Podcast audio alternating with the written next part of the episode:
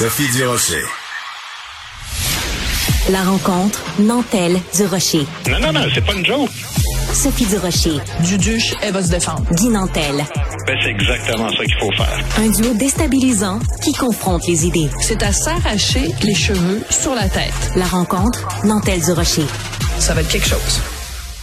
Guy, euh, c'est le moment le plus difficile de l'émission parce qu'on va parler de quelqu'un euh, que j'aimais énormément, qui est un ami personnel, mais aussi quelqu'un qui a été extrêmement important pour la société québécoise. C'est Frédéric euh, Bastien, historien, chroniqueur ici à Cube, chroniqueur au Journal de Montréal, au Journal de Québec. Et toi, tu l'as connu, côtoyé en tout cas comme ex-candidat à la chefferie du PQ.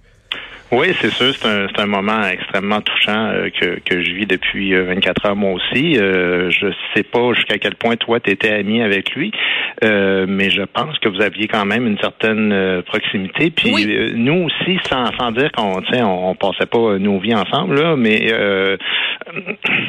c'est vraiment c'est vraiment dramatique de voir comment les choses peuvent arriver dans la vie tu sais, Frédéric, qui est un papa de trois enfants, en bonne santé, s'entraînait toujours. Euh, quand je mangeais avec lui, il prenait sa petite salade, un seul verre de vin, puis tout ça. Puis écoute, euh, la, la, la, la, fatalité, hein, on mène nos vies comme si elles étaient éternelles, puis en l'espace d'un moment, boum, euh, tout ça prend une autre perspective. donc, c'est la personne de qui j'étais le plus proche durant la course à la chefferie. D'ailleurs, mon équipe l'a beaucoup aidé pour qu'il se qualifie parce que ça prenait 2000 signatures pour euh, se qualifier pour la course à la chefferie.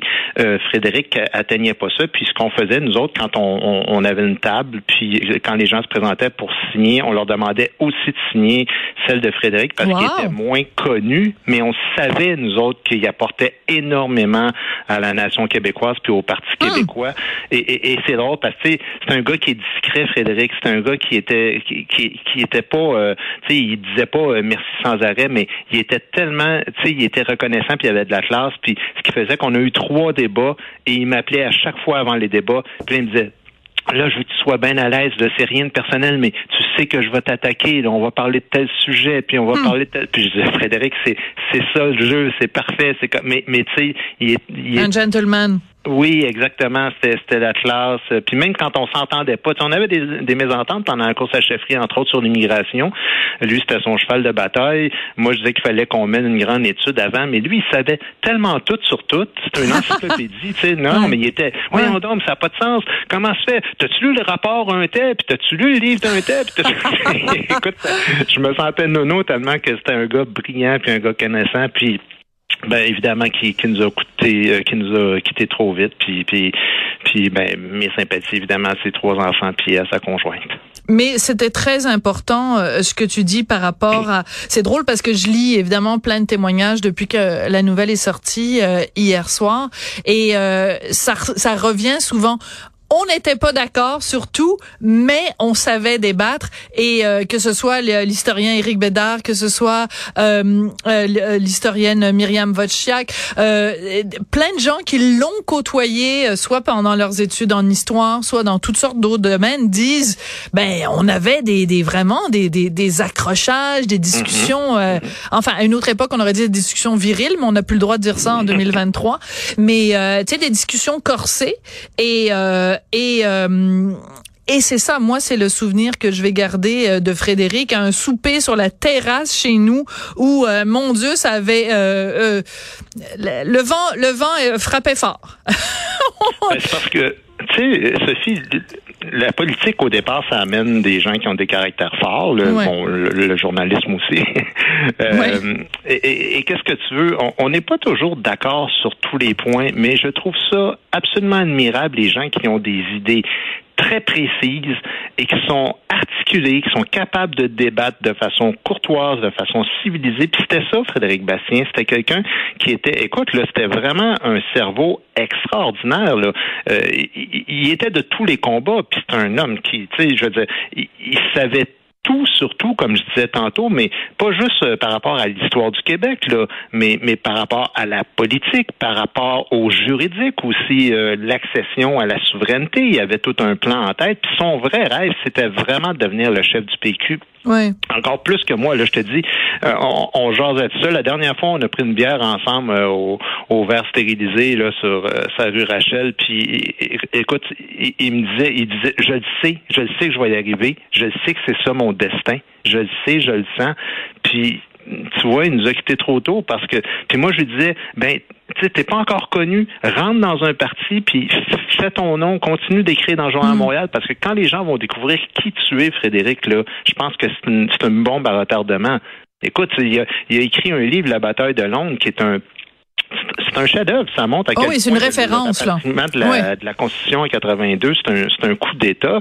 Puis on se rend compte comment toutes les institutions euh, politiques puis, puis judiciaires, tout ça, ça jasait ensemble. Là, je veux dire, le, la Cour suprême, puis euh, et, et, et, même l'Assemblée nationale a fait la demande de voir ces documents-là.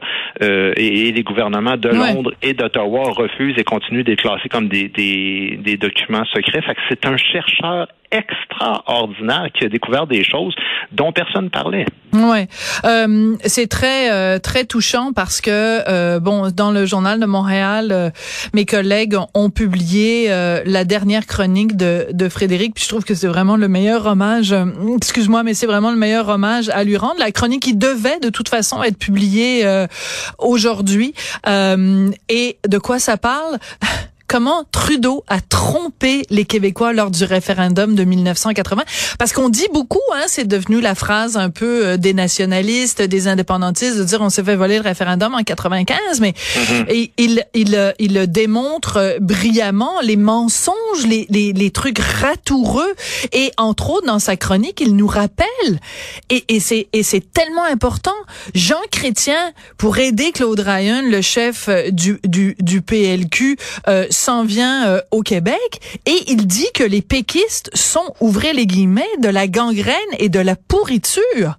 Mm-hmm. Et c'est ce mm-hmm. genre, c'est ce même Jean Chrétien-là, quand il a sorti son livre, qui s'est fait dérouler le tapis rouge à Tout le monde en parle, puis à l'émission de Marie-Louise Arsenault, puis du petit léchouillis par-ci, puis du petit léchouillis par-là.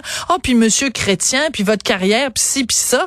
C'est ce gars-là, il fallait lui brasser la cage à Jean Chrétien. Frédéric Bastien, pensez qu'il aurait fait une entrevue complaisante avec Jean Chrétien quand Chrétien a sorti son livre? Ah non, non, puis, puis il avait peur de personne. Hein, je veux dire, il il a quand même traîné Justin Trudeau en cours au criminel. Il l'a poursuivi au, au, criminel à cause de, de du chemin Roxham. Je sais pas si, si tu avais suivi un petit peu cet épisode-là, mais c'est parce que, tu sais, évidemment, Justin Trudeau a fait l'invitation à tous de dire, ah, ben, passez par le chemin Roxham, tout le monde qui est dans la misère. Ouais. Mais ça, euh, c'est, c'est de faire la, la promotion d'une entrée euh, illégale au pays et la loi interdit ça, la loi criminelle, puis il a poursuivi Trudeau, il a poursuivi la gouverneure générale du Canada parce qu'elle savait pas parler français. Euh, écoute, il s'attaquait au lobby religieux, les universités qui, qui avaient des critères euh, contre les hommes blancs. Euh, c'est un homme de tous les combats qui savait tellement de choses. C'est une énorme perte. c'est un gars qui, même s'il a eu une vie courte, qui aura vraiment inspiré beaucoup de gens sur euh, l'importance de défendre nos droits dans la vie, puis l'importance de la survie de toutes les cultures, y compris les, les plus petites. Ouais. Et ben tu vois, ce matin, je me suis réveillée, je lisais le journal, puis un article sur deux, je me disais Qu'est-ce que Frédéric aurait dit là-dessus? Et ça, ça va vraiment nous manquer. Merci beaucoup, Guy. Oui, on se parle demain. Ouais.